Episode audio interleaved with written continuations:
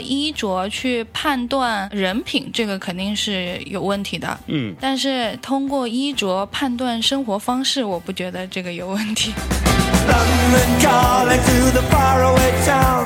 我只能说曾经辉煌过，但是他如今沦落为这种流氓制服，也不是一个意外，因为他从诞生之初就和暴力有着非常紧密的联系。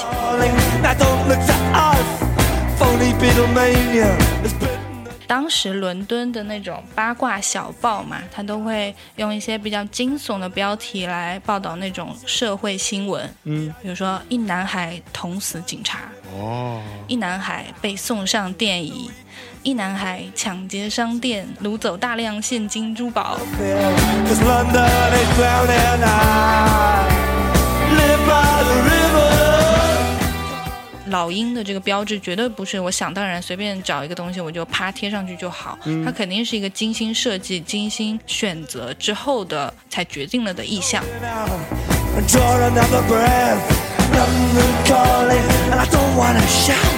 London we 伯伦的自己的官方网站是绝对不会承认的，但是呢，他们这个创始人 Stefan 这个人就是很野嘛，这人是真朋克。他之前就是接受采访的时候，他就自己承认了，他举了一个震惊我全家的例子。那你想想看，Joy Division 的名字是世界上最可怕的罪行，最黑暗、最不堪入目的一件事情。那他为什么要把这个当成一个乐队的名字呢？而且大家都还挺欢迎的。二战期间，它代表的就是纳粹安置犹太慰安妇的集中营。对，那集中营的名字绰号就叫 Joy Division。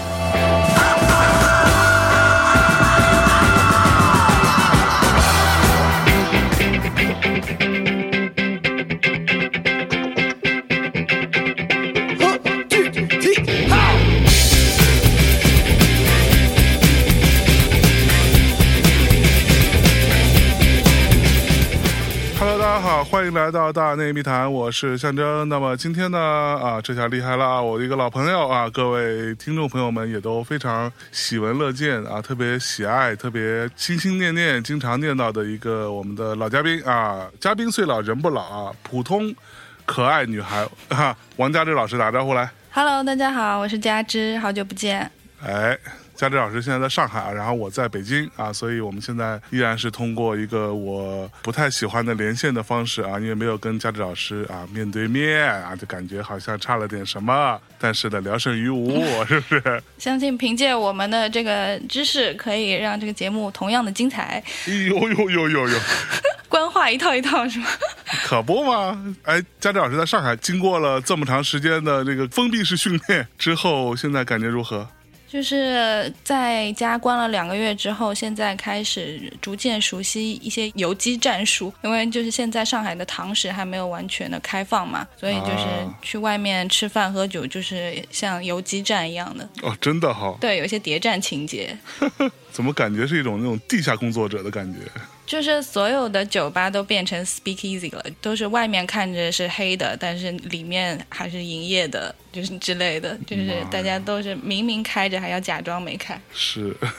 嗯，哎，那你在关了两个多月，你会觉得心理上有什么变化吗？或者对于这个社会的认识有一些不一样的感受吗？这个我要老实说的话，这节目就播不了了。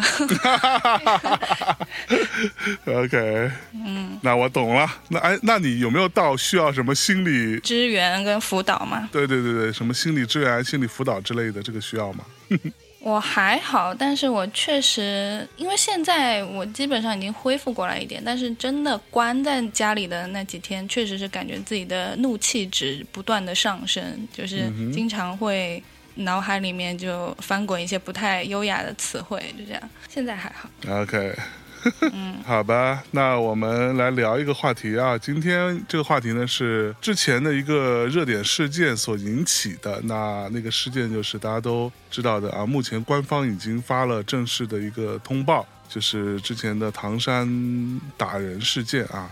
这个事件呢，我们在大内的节目当中也聊过一期。哎，作为一个女生，你有听我们那期节目吗？我好朋友听了，然后推荐给我，我还没来得及听。哦，他推荐给你，推荐给你的这个推荐语是什么？说，哎，听听这帮傻逼直男是怎么想的，还是 什么之类的？没有，他就是说可以听一下，也没有跟我剧透，他就是说你应该要听一下。OK，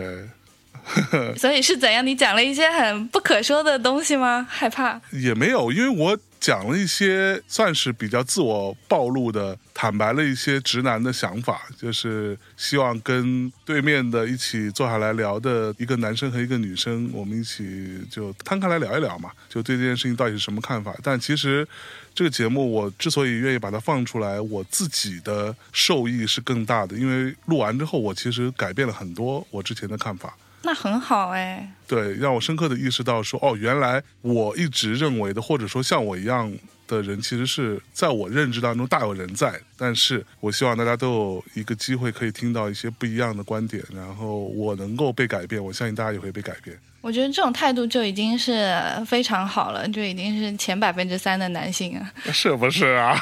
呃 是啊，作为一个 OK 直男，可以的，可以的。就是我之前微博上有写过嘛，我说嗯我现在对男生就是在性别议题上面的要求已经就是非常的实际，就是我已经不要求男生就是要立场无可挑剔嘛。嗯，我觉得他只要能够愿意倾听，就是像你这样，就是还是觉得自己的想法是可以被改变的这种，我就觉得已经是非常非常好的了。我已经不会再要求更多了，好吧，怎么听起来有有一种那种，有一点惨哦。哎呀，太难了。嗯呀，行吧，那我们就是正式切入正题吧。好的，我们这个正题是之前我在微博上发过，就是也是在那个事件之后的第二天吧。然后我说说句政治不正确的话，六月十二号那天我说的啊，我讨厌穿 Boy London 这个牌子的人，尤其国内大多数是韩国山寨版的，碰到就离远点。然后这条微博好像佳芝老师看完之后觉得，哎，呃，有点意思，是吧？对，因为我觉得 Boyland 这个牌子还是挺值得探讨一下的。嗯，因为这个打人事件的视频流出之后，其实很多人的注意力都关注在那件衣服上，就是其中有一个打的最凶狠的一个男的，对，一个胖子，他就是穿了一件黑色的 Boyland，然后上面就是一个巨大的那个 logo，一个鹰的 logo，对，然后还有 boy 那三个字母嘛，是然后也因此就是 互联网上有很多那种搞笑图嘛，就有一张图就是说是你要远离这类穿搭人群，然后还把这一类人群的穿搭的特点全部都归纳了一下。首先是劳改犯一样的发型，就是这种圆 寸啊或者是剃光，是，然后是圆头、圆脑、圆身子。带着大金链子，嗯，然后 Boyland 的 T 恤又紧又短，还要露肚子，然后还有纹身，对，腰间的皮带一定是爱马仕那个标志性的明晃晃的 H，然后还要拿一个小手包。哎我也不知道现在移动支付推广了那么多年，大家为什么还要拿一个手包出门？这个也是很离奇。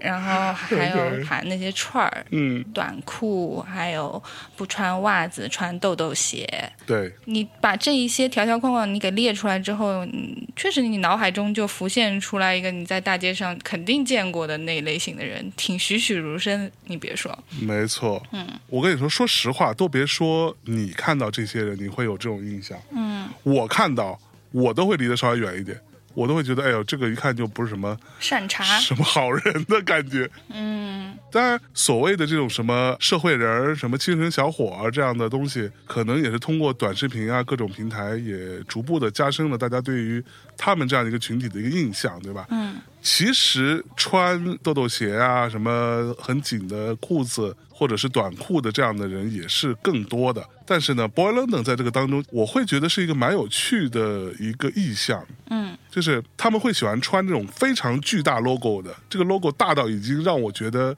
没有那么有美感的一个样子，然后基本上都是就是所谓的那个什么黑金系列吧，好像是这样子。就这个系列的穿着，基本上在我这里是可以负分滚出的这么一个状态了。我不知道你对于网络上这样子的一些归纳总结，你是怎么看的？你觉得这个东西是某一种刻板印象，它是有问题的吗？我觉得说通过衣着去判断人品，这个肯定是有问题的。嗯，但是通过衣着判断生活方式，我不觉得这个有问题。哎，就是你差不多可以通过他这一套东西，你大概可以想象他过的是哪种生活，然后嗯可能性格是怎么样的，也都是体现的嘛。因为我一直觉得时装是你个性的延伸。嗯你穿这么很吵闹的，像你刚才说的已经大到离谱的这种 logo 衫的话，那肯定是跟你的性格是有关系的呀，是你的性格决定了你会选择这样的衣服嘛。没错所以我觉得你这个刻板印象说对也不全对，说错也不全错。哎，那我们来说说 Boy London 这个牌子吧。嗯这个牌子咱们从哪聊？它到底是不是一个好牌子呢？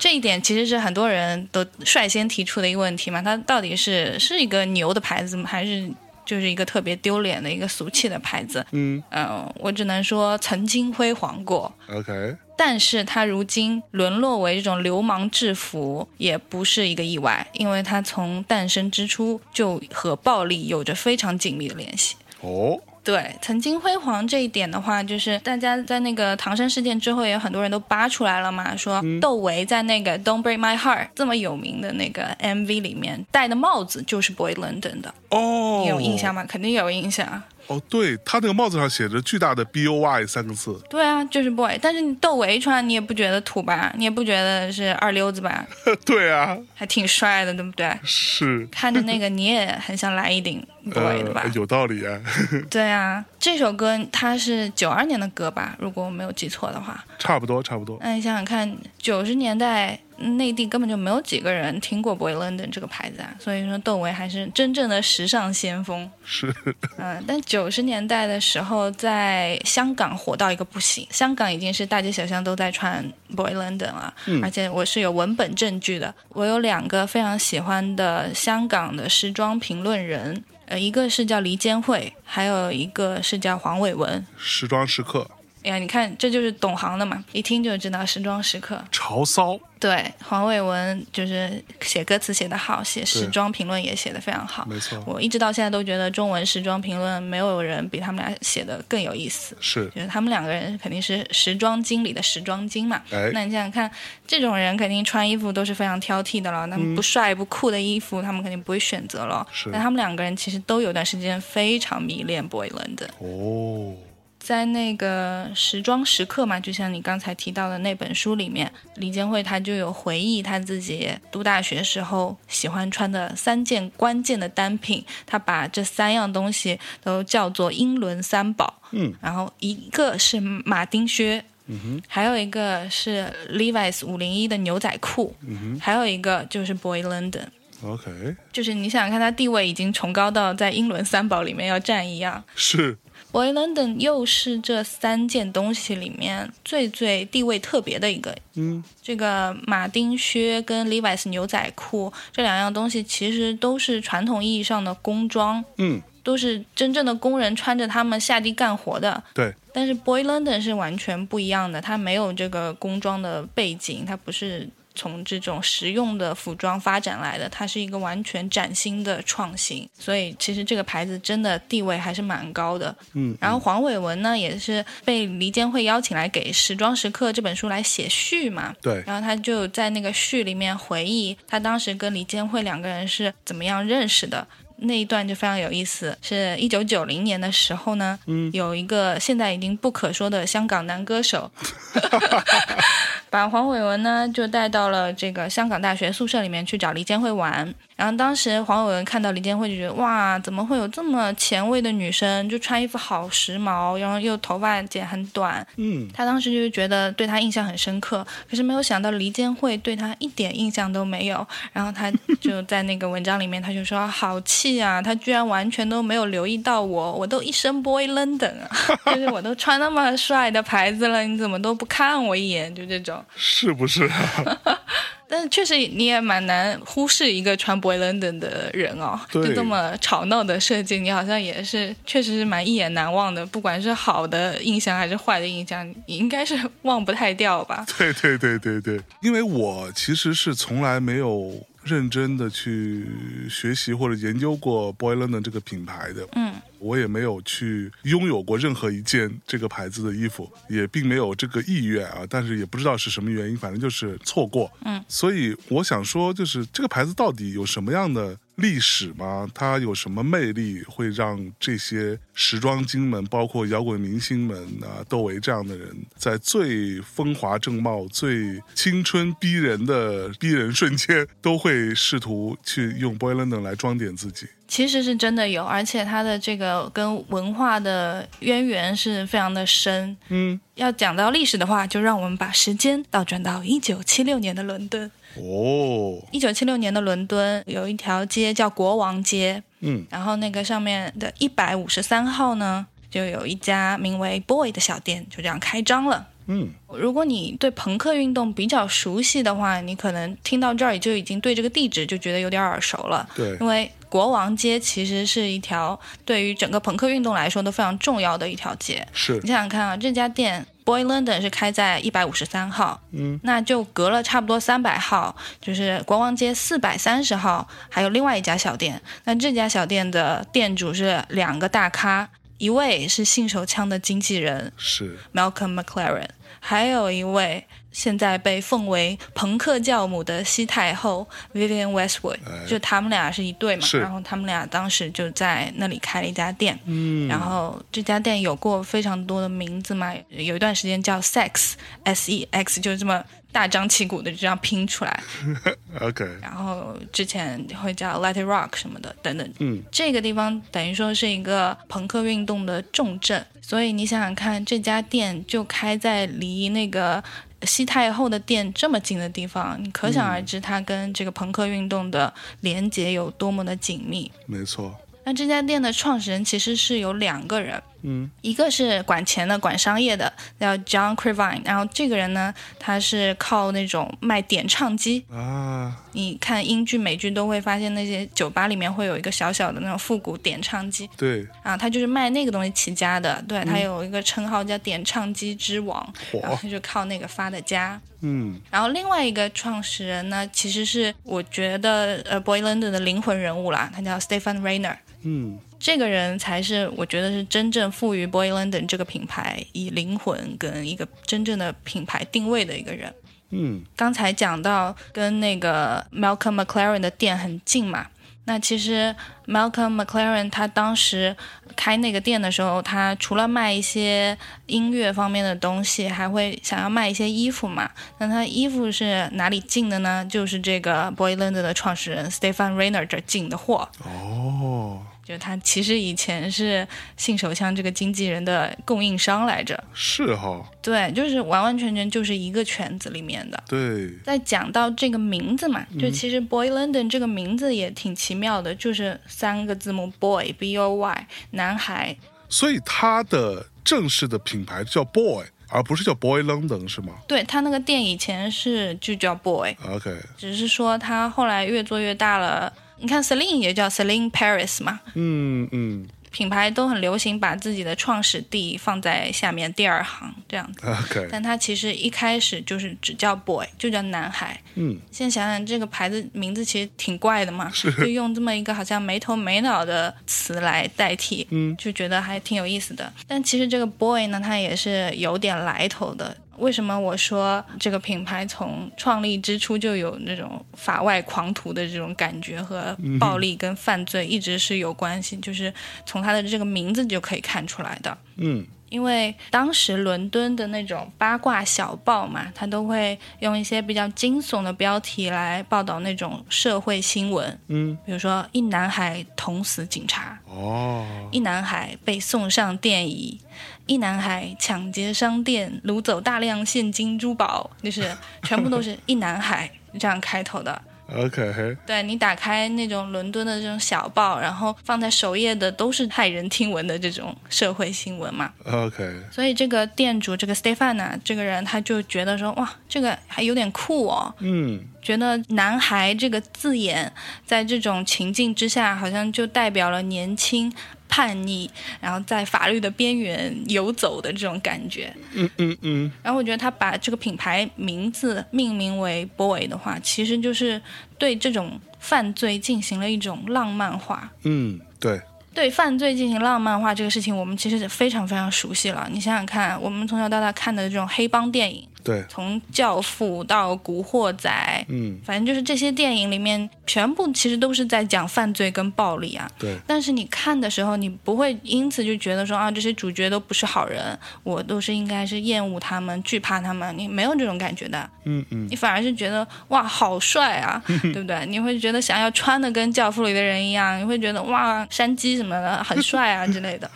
小孩甚至会想模仿他们，是，对吧？对，但你想想看，这些黑帮电影里面的情节，如果你把它变成我们的蓝底白字的警情通报，一样描述一件事情，你不觉得感觉就完全不一样了吗？是，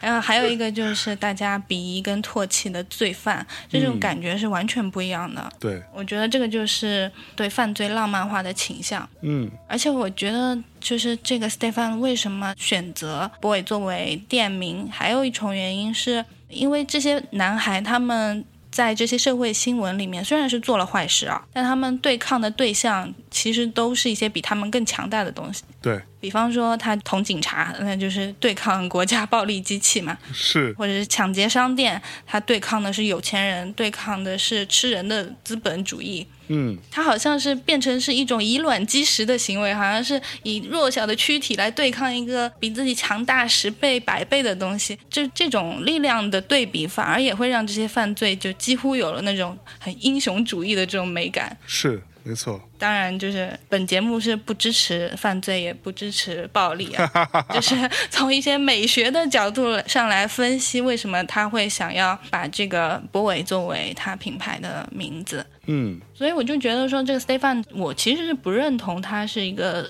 什么设计鬼才，我不觉得他是设计上有多厉害。嗯即便是他创始之初，他最有魅力的那几年，他卖那些衣服，我觉得也没有很多谈得上高超的设计的东西。对就是做 T 恤嘛，就是把那些有名的人的脸印在衣服上面嘛。就我不觉得这个是很有技术含量的事儿。嗯但我觉得他真正厉害的就是他的这个营销鬼才啊。嗯，在七几年还没有多少人开始讲究品牌定位啊，什么市场营销啊，我们的目标的受众是什么人，没有人开始搞这一套的时候，他就已经给自己的牌子做了一个这么精巧的一个定位，我觉得这是他最牛的地方。没错，把年轻的这种少年范，然后变得好像像摇滚明星一样充满魅力，这是他最厉害的地方。对。其实七十年代，呃，刚才也说了，它是一个跟朋克文化、朋克运动息息相关的一个年代。有时候会说，那朋克这个东西，你要说真的去寻根问祖，它的根儿是在美国，它是从美国出来的。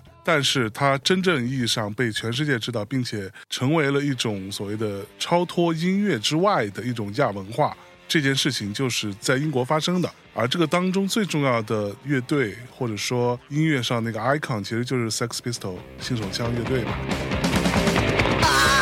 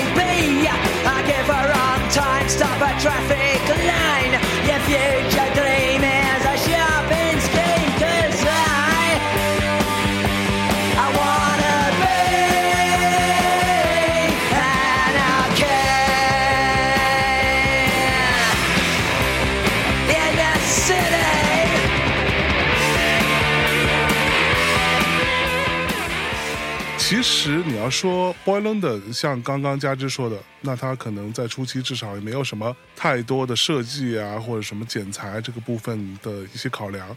其实我觉得这个东西跟当时的朋克风潮也是非常相关的。首先我们要知道说 punk 这个东西到底是什么，就是你要单看字面意思，punk 其实就是小混混、街头小痞子，大概你可以这么去划等号。就等于说是有很多人在去用你是一个 punk 来去指代那些在街面上混得无所事事的迷茫的年轻人，然后他们就把这个词真的拿来为自己所用，那我们就是 punk，怎么着吧？然后由这个而产生了后续的一整套的所谓朋克的文化体系。然后这套体系当中最重要的一个部分，就是我之前也反复讲过好多次啊，在也包括各种采访里头，punk 是用来对抗的。它对抗的是什么？对抗的就是既有的一种体系、一种体制，或者说某一种标准。朋克音乐当时能够被慢慢的被大家所接受，能够迅速的让所有的年轻人都觉得感同身受，是因为在那个年代，朋克音乐这件事情，它是打破了旧有的那些摇滚乐的体系的。在朋克之前，其实呃，你要说再往那个同时期找一找，摇滚乐从最初五十年代、六十年代慢慢出现，它已经慢慢变得越来越复杂，越来越怎么说精细，越来越需要强调乐手的音乐素质。他们的技巧，包括他们的编曲能力，以及他们表达的主题也越来越宏大，越来越，呃，怎么就什么世界和平啦，又要他妈反战啦，又要全宇宙外太空啦，就诸如此类。而朋克这个时候就是用他自己切身的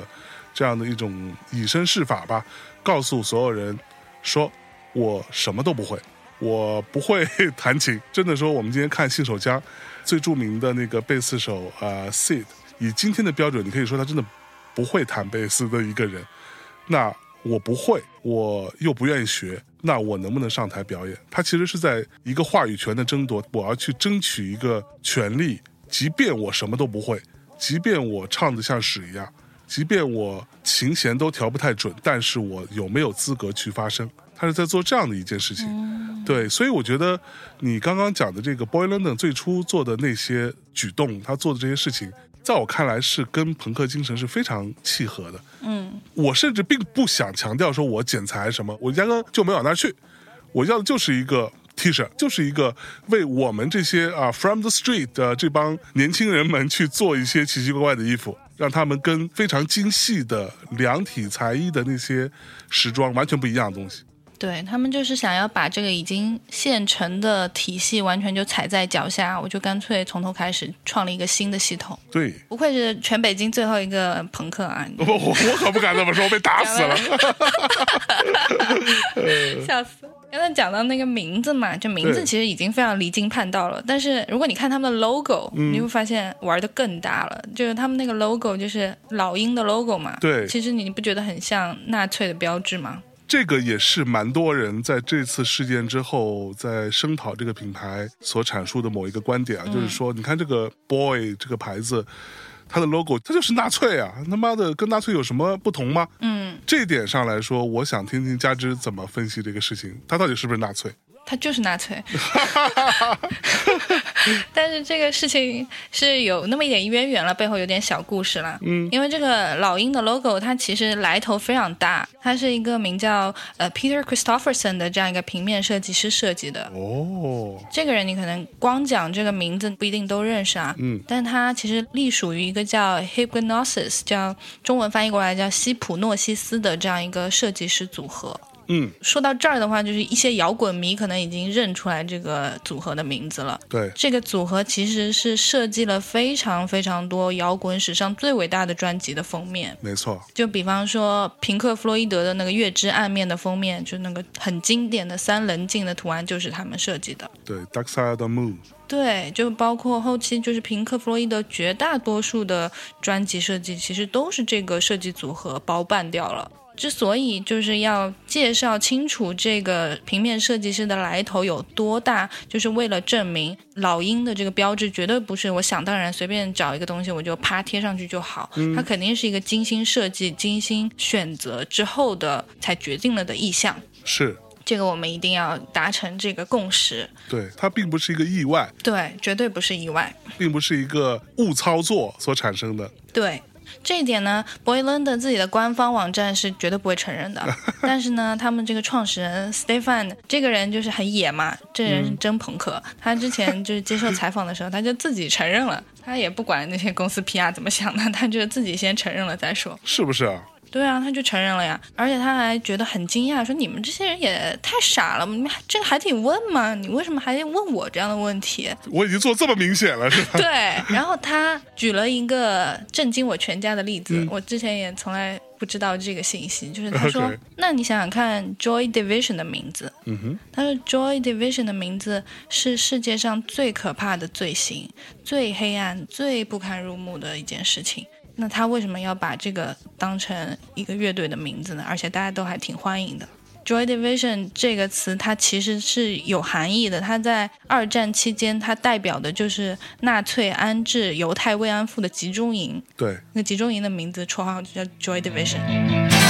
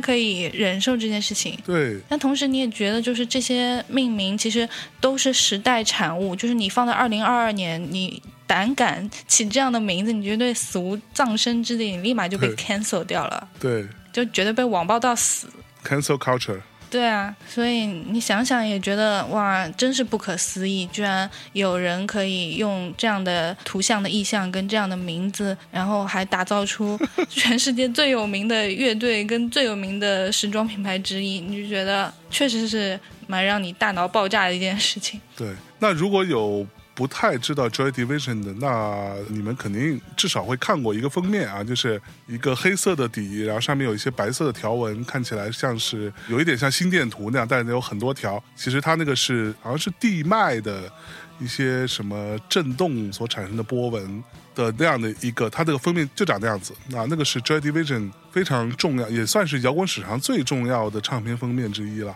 那张唱片的名字叫什么？叫 Unknown Pleasure 吧，应该就是。其实 unknown pleasure 它也是有一种非常特殊的意象的，它大体上是跟毒品相关的。然后同时 Joy Division 呢，中文有很多种翻译，呃，比如说有翻译成什么快乐分裂啊，什么 whatever。但我觉得这个都是要么就是在回避，要么就是不太懂。其实我觉得中文里有一种翻译是相对比较准确的，就是叫快乐小分队。对，它其很实邪恶。对它是非常邪邪恶的一个名字。对对对对对。嗯，是。然后当时这个 Stefan 说呢，同时代的人都在做同样的事情，所以他不觉得自己拿这个纳粹的老鹰有多值得去讨论。嗯就比方说，当时 Vivian Westwood 也有很多很现在看来很惊世骇俗的事情，比如说他做了一个 T 恤，然后上面就是英国女王的头像，但是他就是拿那个别针把他那个女王的嘴给别上了，就这种其实都是有很 强烈的政治意味啊，有挑衅的含义在。是那个 Stefan 是这样解释的，因为他说这个就是震撼艺术，就是 shock art。嗯，这个其实是一个当代艺术里面的一个术语啦，就是故意用一些特别臭名昭著的这些文化意象来达到让你。惊讶不已的这样一个效果，其实根本就不管这个东西代表什么，也不管它背后的政治含义是什么，它只有一个目的，就是让你惊讶的嘴巴都合不拢。对，你说这个 Stefan 这个创始人，他真的是一个纳粹吗？我相信他绝对不是，是，他百分百不是纳粹，对，他只是觉得这好玩儿。嗯，如果我把这老鹰印在衣服上，大家肯定得吓死。是，小孩恶作剧的这种心态，然后就是把这个东西给印上去了，没想到就还大受欢迎。确实是 时代的特殊产物，就那个时候好像大家真的是不怎么 care 政治正确这件事情。对，那个时候都没有这个词吧？对，反正还挺有意思的。嗯，然后包括他们店，就是刚开店的时候也做了一张海报嘛，然后现在那张海报也算是平面设计界里面蛮有名的一张，也是就是这个设计 logo 的这个大哥 Peter Christopherson 他设计的一张海报。嗯，就是黑暗里一个男孩倒在地上，然后他的头旁边都是碎掉的玻璃渣，然后他旁边站着两个男人，就是你看不清他的脸的，就是只看到两双腿，这个对抗的意向其实是很明显的嘛。嗯然后他当时就是说，他幻想的是一个男孩翻进店里偷东西，然后被抓了什么这样的一个故事，然后才创作的这样一个海报。嗯，你说他是流氓制服，说他是犯罪分子的制服，真的是不冤枉他的。他其实从一开始 就一直是走的这个路线，是，只不过以前他是浪漫化的犯罪，现在就是血淋淋的真实的犯罪。对。他的这个品牌基因其实就是犯罪，说白了。哎，那网络上那会儿不是有人在说，他后来好像怎么着就变成了一个被韩国山寨的这个牌子，包括我们看到的有很多其实都是韩国货，当然有更多就是我们这边假货假的硬的这种东西。嗯对，它是有这样的一个过程嘛？有的，但是容我先卖个关子，嗯我先要把它的那个鼎盛时期讲的就是非常的辉煌，然后才能让它的衰落显得更加让人痛心。好嘞，他当时虽然说我们刚才讲了跟什么犯罪啊什么都有很大的关联什么的，但是当时酷也是真的酷，时髦也是真的时髦。嗯就你走进国王街上面的那家手店的时候，那个墙都是搞得黑漆漆的。要么就是做旧金属的那种颜色，就感觉旧旧脏脏的那种样子。然后刚才我们有讲到伦敦的小报上有很多那种社会新闻嘛，一男孩怎样怎样，一男孩怎样的，他就把这些新闻都做成简报，然后给它贴在墙上，哦，好酷啊！我的妈呀，这是不是还挺帅的？对，很帅啊！对啊，然后你走进店里，那个耳朵旁边就是那种环绕立体声音响，给你全天候的那种轰轰轰的，就在那里放信手枪的歌，然后墙上还钉着那种马丁靴啊什么的，就特别酷、特别亚的一个地方。嗯，而且他们在开店的第一天，其实也上了当地新闻，因为就是被警察给冲了。哦，真的，你想想看，就是这样的一家商店，它能吸引来的客群，肯定也都是些叛逆的坏孩子嘛。是，所以他们就是在那个开业当天啊，可能就吵啊闹啊，干一些在法律边缘游走的事情，结果就被警察给突袭了，哦，当场就发生了冲突，连那个刚装的窗户就被砸了，然后还现场就逮捕了好几个人。现场就是完全闹哄哄的，乱成一片。信手枪的那个 Sid Vicious，嗯穿着一双高跟鞋，就大摇大摆的过来跟大家打招呼、聊天啊什么的，就很荒谬，但是又非常迷人的一个场景，就是好混乱，但是好有吸引力啊！觉得这就是很朋克的一件事情。是，对你想想看，这样的店游客是完全不敢进去的呀。对对对，你看到 Sid Vicious 穿着高跟鞋在那里，你都不敢过去跟他打招呼，太吓人了，你知道吗？对就有一种排他的气场。因为它跟这个朋克运动的文化连接太深刻了，以至于如果你不是这个文化的一份子，你看到甚至会有点发怵的。嗯其实就是这样的一间店。对嗯，所以我觉得说这个牌子啊，它真的卖的不是那些 T 恤，它卖的就是叛逆的这种少年心气的这种感觉。是，而且另外一点，我觉得还蛮有意思的，可能这些唐山大哥们也并不一定知道的是，其实 Boy London 这个牌子和 LGBTQ 群体的关系是非常紧密的。哦，就如果他们知道这是一个 gay 牌，我觉得这些唐山大哥可能也未必那么爱穿。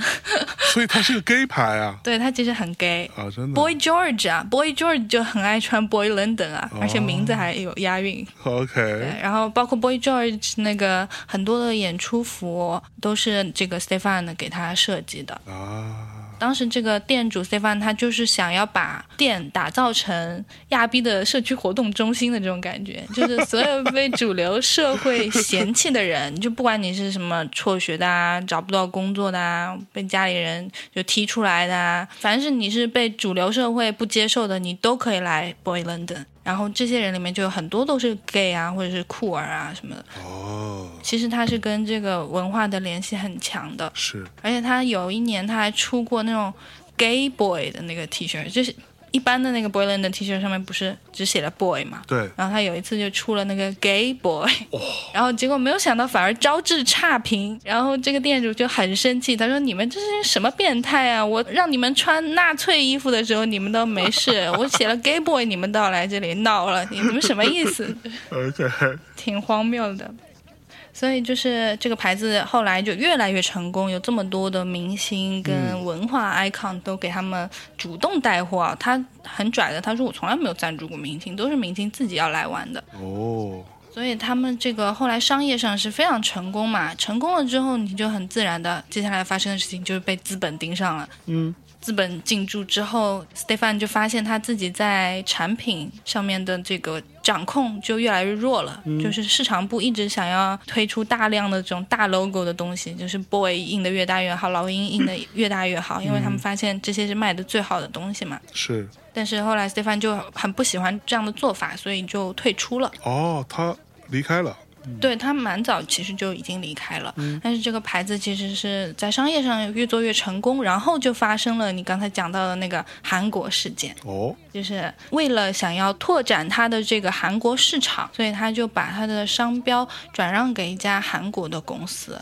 叫韩国宝成公司。转让了。对，就是其实就是让你用十年，他就是签了十年的合同，就是你可以在十年里面用我们 Boy London 的 logo 做衣服，但是十年期限一到，你一定要还给我。OK，就商标的这种授权，其实不算是一个少见的做法，在时装行业里面非常多这样的做法。这样的转让，你一旦做得好的话，你想想看，是不是就是一本万利、天上下钱的那种感觉？就你啥也不用做呀，是对，就是有一个合作方来帮你拓展市场啊，包括他们可能也更加了解当地市场的一些口味吧，就可能设计出来更适合亚洲人体型的衣服啊之类的。嗯哼，那做的不好的话，就是品牌的价值就会完全被稀释掉。对，有一个非常有名的例子就是 Burberry，Burberry 当年就是也是一样的，把自己的那个商标授权给日本的公司，哇，结果日本人真的狠啊，就是开发了无数条支线，然后把这个 Burberry 的那个 logo 印在各种便宜货上面，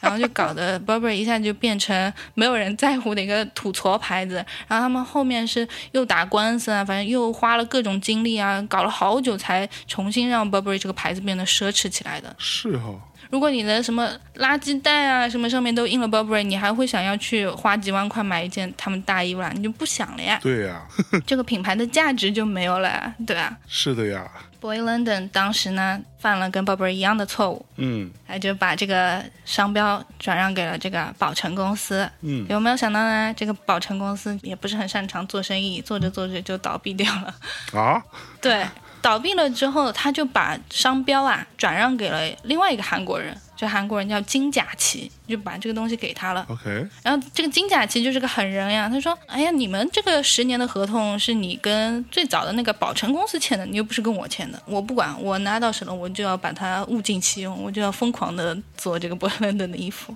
才会有这个韩版 Boy London 这样的说法。啊，它首先剪裁上面确实是比那个英版的更加贴合亚洲人的身形嘛，就做的稍微紧一点、小一点这样子。后来就是英国的这个 Boy London 跟这个韩国人也打官司，也打了非常久，然后才终于确立了他是这个 Boy London 商标的唯一的拥有者。哎，那我有一个问题嗯啊，就是你要单从衣服的设计这件事情上来看，嗯，韩国人后来做的 Boy London 的这个服装跟英国它的差别是很大的嘛？老实讲，我不觉得是韩国人把它做坏了啦。它 本来就这样，你对啊，你现在看这个就是英国的 Boy London 的这个官网，我也没有觉得衣服好看到哪里去啊，也是老鹰做的贼大，就是 他们其实逻辑是一样的呀，也是这种很嚣张、很吵的这种东西。但为什么这一招在八九十年代可以让它卖的非常好，但是在二零二二年看就有点过时呢？嗯，我觉得首先是牌子它跟文化的连接实在是太密了，它就是一个植根于朋克运动的这样一个品牌。对，那现在天天都有人在喊朋克已死，就 是那它既然是作为根源的文化都已经失去了它的活力的话，那这个服装它作为一个文化的表象，那岂不是更加就失去吸引力了？所谓的无源之水、无本之木的这种感觉，嗯，它已经没有一个提供它活力的一个文化作为支撑了，所以它就更加失去吸引力了。嗯，但我也不知道哎，应该还是有卖的还可以吧，我感觉在大街上还是会经常看到有人穿哎。但是我看到好像是说，呃，中国这边之前是网店都已经在清仓了，准备要撤了。但好像又开了新的呀。哦哦，是不是啊？是，然后这次不是唐山的事件爆发之后，还有很多网民也是事儿多，吃的太饱，又跑过去网暴人家那个直播间的小姑娘，说你怎么卖这种衣服呀？穿你们家衣服是不是就要蹲局子去啊？什么这种也真的是闲得慌，就只敢对弱势的人就是耍流氓。你有本事你去唐山跟那帮人对打去啊！欺负小姑娘算什么？我也真是是搞不懂。嗯，我觉得这个品牌啊，你真的是创造出来之后，其实就不归你管了。这个品牌之后怎么发展，我觉得就是一种玄学。就像之前那个纪梵希的狗头嘛，不是也被视作是这种流氓二流子爱穿的衣服嘛？嗯但是你想想看，它其实是一个人家本来。主打的是这种街头感、潮流感，跟这种大金链子大哥是完全不一样的群体。对，但是你创造出来之后，你被什么样的受众呃所选择、所喜爱，其实根本不是你市场部做几个 PPT，大家 幻想一下我们要 target 谁谁谁，这样你就能猜得中的。其实这个东西都已经是完全是超乎你的掌控了。哎，那之前不是还有一个是什么牌子的那个大老虎头，好像也是蛮多大哥爱穿的 Kenzo 嘛啊？对，Kenzo 的大老虎头，大老虎头，对。好像也是大哥们的最爱，就是对，Kenzo 这个设计师本人、创始人，他其实在呃他的作品里面是有老虎的元素的。到上一届的设计师是一对组合嘛，到他们才把这个虎头的图案发扬光大的。但是现在不是又换了新的设计师嘛，Nigo 嘛。那 Nigo 现在做的一个事情就是，他非常努力的去摆脱虎头元素，就是因为像我们刚才讲的，虎头已经被用到烂了，所有不是他这种目标客群的人都开始穿虎头了，那这个虎头也就失去了它原来的那种吸引力。嗯，今年是虎年哎，就所有的这种奢侈品品牌其实都是暗搓搓的开始做一些有老虎元素的东西来取悦一下中国的消费者嘛。嗯，但他们就很硬气哦，就是硬是在虎年不做虎头，这个其实也是很需要勇气的，尤其是商业上面来讲。是对吧？然后他就是反而去找到了 Kenzo 最早的一些别的元素，比如说花卉的一些元素，然后开始用那些东西做一些虞美人的 T 恤啊什么这种。嗯，我觉得这个其实还是蛮有意思的。是，什么样的元素你把它用到烂了之后，你就一定是会失去它的新鲜感跟吸引力的。嗯，比如说我们现在一提到 Boy London。会觉得有点土，有点怂，或者跟暴力什么都有关系。那这个东西它是会跟社会面上主要穿它的这个群体是有紧密相关的，对吗？就这个事情，难道品牌是没有掌控力的吗？我觉得是没有掌控力的呀。嗯，比方说啊，你想为什么品牌这些大牌每年都花这么多钱去做这种所谓的 campaign，拍大片，嗯，然后或者是拍视频广告，而这些东西都是非常非常昂贵的。要知道，就是不光是你拍摄很贵，你请这些好看的人或者请明星代言很贵，而且你投放也很贵。为什么每年要花这么多的钱去做这件事情？就是因为他希望把自己塑造成一个样子，然后来吸引跟他的这个品牌的形象比较合适、比较搭配的这样一个客群。嗯，但是他能做的也就仅此而已了。这个事情就是一种美好的愿望，嗯，比方说像 Prada，他就是会跟一些什么艺术家合作之类的嘛，因为他想要塑造一个比较是有知识分子气息的这样一个时装品牌的印象嘛。嗯，但是实际上你知道，有很多的 Prada 中国地区的大客户，其实都是一些非常标准的，不能贬低人家，人家也是很成功的企业家，但是反正就是你看到他们的形象，你就是会跟知识分子这个词是完全不会沾边的这样一群人，就是他们买的也都不是秀款，只是他们一些最基础的一些 polo 衫啊，或者是一些很传统的皮鞋啊之类的东西。就是你的幻想，你想吸引的人是一回事，但这个世界不是按照这种吸引力法则来运行的。嗯真正吸引过来、真正为你的品牌买单的人，可能并不是你臆想中的那一群人。我觉得，这个其实控制力是很少的。嗯，那你觉得这个牌子还有机会再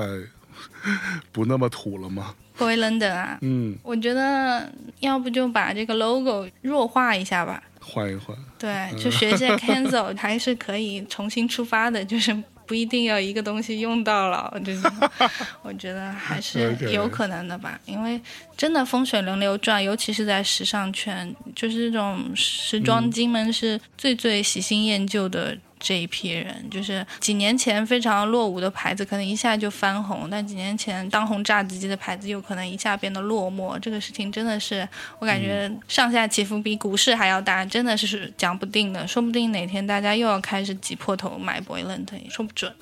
是。嗯哎，说到这个，我倒是想到另外一个，就是刚刚我们提到那个什么社会人儿，嗯，这社会大哥们的这个标准画像，这当中也有一个另外一个东西，就是爱马仕的那个大 H 金光闪闪的一个皮带。嗯这个东西我一直都很好奇，我也一直想请教你。嗯，我们先不管它那些假的，就说真的，嗯啊，真品正品，真的会有人穿起来不俗气吗？这是我的问题。我觉得从这个 设计本身啊，就是让一个很简洁的 H 来说，你说这个 H 俗气吗？我不觉得它很俗气。嗯，那它为什么俗气？是因为大家把它视作一种炫耀财富的最直接的道具。哎，它可能象征了一种对财富阶级的向往。就是我印象很深刻的是，那个时候还在巴黎读书的时候，然后喝咖啡嘛，然后那个服务生他是穿了一身很标准的服务生打扮，上面是白衬衫，下面黑裤子那种嘛，嗯嗯但他腰间就是一个明晃晃的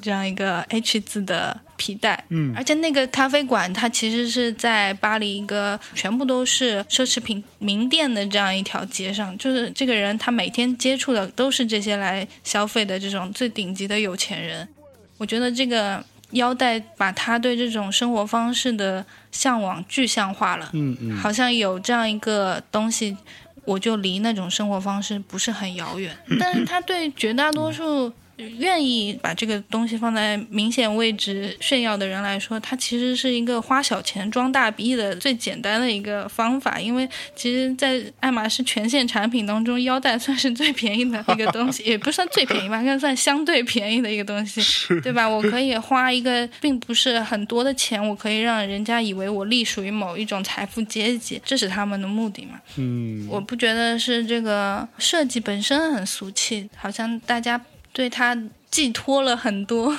对于财富的幻想，所以才让他好像变得是一种俗气的东西。嗯，哼就比如说，真的属于这个阶层的，甚至高于这个阶层的人，穿这样子的大 H。举个例子，嗯，著名的许家印老师，嗯，当时他好像是作为人大代表啊什么之类的出席活动，然后这个明晃晃的大 H，当时看的时候，我也会觉得哇，真的好土哦，就是这个感觉是，这是我的问题吗？也不是啊，就是 怎么说呢？什么东西呃你都要看整体的嘛，就是你。不是说就光涂在这一条腰带，你觉得它土，肯定是你觉得它整个形象土，就这个 look 就很土。OK，真的，我觉得现在有一个倾向，就是有一段时间大家都会嘲笑那种 logo 满身的人。如果有人就是穿一件全部都是 LV 的那种老花的衣服，然后有一段时间是会被人嘲笑的，觉得好像是有一种穷人乍富的感觉，就是你好不容易就是穷了这么多年，突然有点小钱了，然后我一定要让全世界都知道我有钱了，是，衣锦还乡，对吧？让七大姑八大姨看看我身上的这个驴。曾经有一度，这个是被看不起的。但是你有没有发现，就是最近三五年开始，这个老花又开始变得流行了，而且它会变成是每一个品牌最赚钱的单品就是这个老花，而且异常保值。就你去看这种老花的东西，在二手市场上，它是折价率是很低的。好像大家又开始对回归经典这件事情产生了一点兴趣。这个事情也是起伏很大。就 logo 到底是一件时髦的事情，还是一件土的事情？嗯，大家的想法也在这几年里面，你有很大的摆动，还真是。挺奇妙的。对，因为我会看到有很多玩嘻哈的 hip hop 的人，他们穿很多这种老花的，无论是 Chanel 的花还是驴牌的花，他们那么穿起来，你会觉得这个甚至是某一种基于他们的嘻哈文化的某一种消解了。嗯，就觉得我知道这样子很炫富，甚至可能有人觉得有点土，但是这样子的炫富或者土这样的一种话语的语境，在这个圈子当中反而是某一种新的时尚。大家懂我意思吗？就是它会变成这样的一种概念上的一个反转。对，反正这个事情我也不能说，我只是一个普通爱好者，我也没有一个特别标准的回答。但是我觉得从老花跟 logo 的变迁，其实还是蛮有意思的。嗯，哎，那你周围有人穿 Boy London 的牌子吗？谢天谢地没有，对我周围也没有哎，这样想起来真的是，我都没见到我认识的有谁穿过这个，真的完全没有。嗯，是不是因为我们不够？不够朋克，哎，他的衣服贵吗？到底？好像也不是很贵吧？我看那个旗舰店里面，可能三五百一一件 T 恤，好像差不多是这个价位吧。也还好啊，对啊，也不算是贵的。嗯，但我不知道我看的旗舰店是正宗还不正宗啊，就是说错了也别怪我。现在这个感觉真假 Boy London 的太多了。那好，就这也是我非常好奇的一件事情啊，就是你说 Boy London 的 T 恤这么简单的一个衣服，嗯，它即便是假的，那它只要印刷质量啊，包括它本身那个 T 的材质啊、版型啊，没有大问题，嗯，也没什么差呀，它没有门槛儿。这个事情在我看来，呃，确实是呀，但是你比方说现在流行的所谓的潮牌，其实不都是这个逻辑吗？都是印 logo 牌子呀。你 Supreme 不就是随便一个大卫衣上面印个 box logo，我就可以卖很贵的价格，然后还有一堆人抢嘛。对，这个事情我我曾经采访过那个 Birkenstock 的那个鞋子的 CEO，你知道那个勃肯鞋，就是那个很丑的那个、但很舒服的那个拖鞋嘛。然后他们其实这个鞋子算是近两年时装圈里面大家都最想要跟他联名合作的一个牌子，比方说迪奥之前就跟他们合作了，Rick Owens 也跟他们合作了。哦，就很多人都抢着要跟他们联名，其中就是呃 Supreme 其实也跟他们联系过。我采访那个 CEO 嘛，然后 CEO 就特别不屑，然后说我们才不会跟 Supreme 这样的牌子合作。你知道有多少人就是抢破头想要跟 Supreme 合作吗？是啊，Supreme 感觉就是贴个 logo，就像开了个印钞机一样的，就是随便什么东西，你只要一贴，这个就能卖很好。是。但那个 Birkenstock 他们的那个老板就说，我们是不屑于跟这种牌子合作的，他就觉得这个牌子很没有文化。他说你们没有设计，你们只是把 logo 印在随意的一个东西上，嗯他就特别拽。我听到这个话我都惊了，我想说 Supreme 这辈子没受过这么大侮辱，但是他的想法也就是代表了一部分群众的观点吧，就是 Supreme 到底是有没有所谓的设计可言，嗯。这个其实也是备受争议的一件事情嘛。是，但我觉得 Supreme 其实还是有厉害的地方，因为它确实是跟这个滑板文化的联系也是非常紧密的。对，紧密的程度甚至不亚于这个 Boy London 跟当时的朋克文化的联系，所以我觉得它还是一个有根源的东西，它不是一个啊我看什么东西流行我就来搞一搞弄一弄，但它还是有深度的，只是可能物极必反吧，可能这个故事也是跟 Boy London 的故事有一点相似，就是当你特别特别成功，你获得了商业上巨大的利益的时候，你的这个文化的原生的那种联系，可能就会被挑战、被稀释。嗯，你现在再去买这个 Supreme 衣服的人，可能根本就对滑板文化毫无了解，或者你上面印了一些嘻哈巨星的一些头像，可能这些买的人花了大价钱抢到的人根本就不听 hip hop。这个事情就是你没有办法控制的一个事情，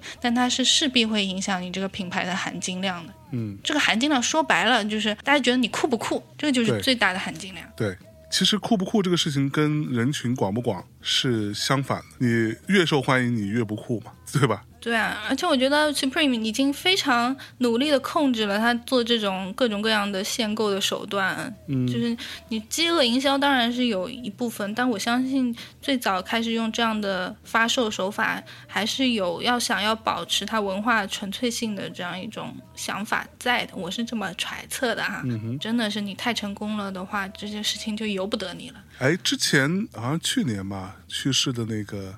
Off White 创始人，嗯那个在你看来是有设计的吗？嗯，就逝者为大，你不要逼我说一些 OK，嗯，好吧，就是我有自己的偏好啦，就我也不是什么权威，对吧？嗯，他可能不是我最喜欢的，哎呦呦呦，现在说话太小心了，仅代表个人。我被网暴太多了，所以现在讲话很谨慎。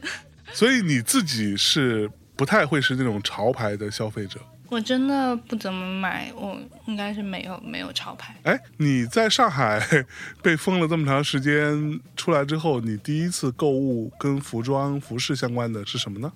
我在风控好几个月之后收到的第一个快递是我大概三月份订的一件衣服，是一件那个三宅一生 Me 系列的一个衣服，啊，花花绿绿的，黄黄蓝蓝绿绿的，然后很可爱。然后你就穿出去了。我当时还没有能出门，就在解封前几天吧。但是我就很嘚瑟的穿着那个就是视频会议，就是炫耀一下，浅浅炫耀一下。就我觉得服装还是能够给人带来很多慰藉的。就是很多人都会说什么呃，疫情之后可能消费降级啊什么的。但对我来说，我我倒不是降级了，我反而升级了。就是我意识到我不应该去花钱买一些我有那么丁点儿喜欢，但我又没那么喜欢的东西。因为其实我在疫情期间，我有好好的审视一下我的衣柜，我就发现有很多这样的东西，有一些比方说是快时尚的，就是你觉得哎这个设计好像有那么丁点儿意思，然后因因为价格又不贵，我就直接收回来了。但是我这次审视了之后，就发现我根本不应该把钱就浪费在这种东西上，我应该就是买那些我看一眼我就能。让我怦然心动的衣服，所以我现在就是放出来了之后，我就开始出闲鱼，就是出掉很多这种快时尚，然后反而买的衣服会比平时要贵一点，对。但是我觉得这些衣服应该是我会穿一辈子的东西，嗯只要不发胖。我记得我就是最近我读到一篇什么文章忘记了，好像是说，如果你有陪自己的女朋友或者老婆或者哪怕是你的女性朋友去逛过街的话，你看到他们在试衣街试到一件自己喜欢的衣服，那个脸上洋溢出来的那个笑容吗？好，请记住这个笑容，嗯，那个笑容永远不会对你或者对任何一个男人有这样发自内心的微笑。哎呀，一样的呀！我跟你讲，男人在讨论科比的时候，脸上绽放的笑容也是不会有任何一个女朋友能见得到。好吧，咱们今天就先到这里啊！非常开心跟佳芝我们远程连线聊了一下啊，这个 Boy London 这个品牌，我觉得也许我们今天很多的篇幅都在聊这个品牌，但是在我看来，我自己跟佳芝聊完之后，我是会思考一些别的东西了。我觉得这个品牌它是一个品牌的成长或者说衰落史。是没错，但是也是很多我们社会的变迁，包括可以引申到一些别的事情上做一些类比，或者给你一些小小的启发吧。嗯，还是很感谢佳芝。那等到什么时候有空，我去上海的。哎，现在我去上海是需要隔离吗？我不知道哎，我们应该是最危险的毒窟吧？好的，那等到有机会去上海，再找佳芝当面，我们再录一些别的东西，好的好的吧？嗯感谢大家收听这期大内，跟大家说再见，拜拜拜。And now the end is near, and so I face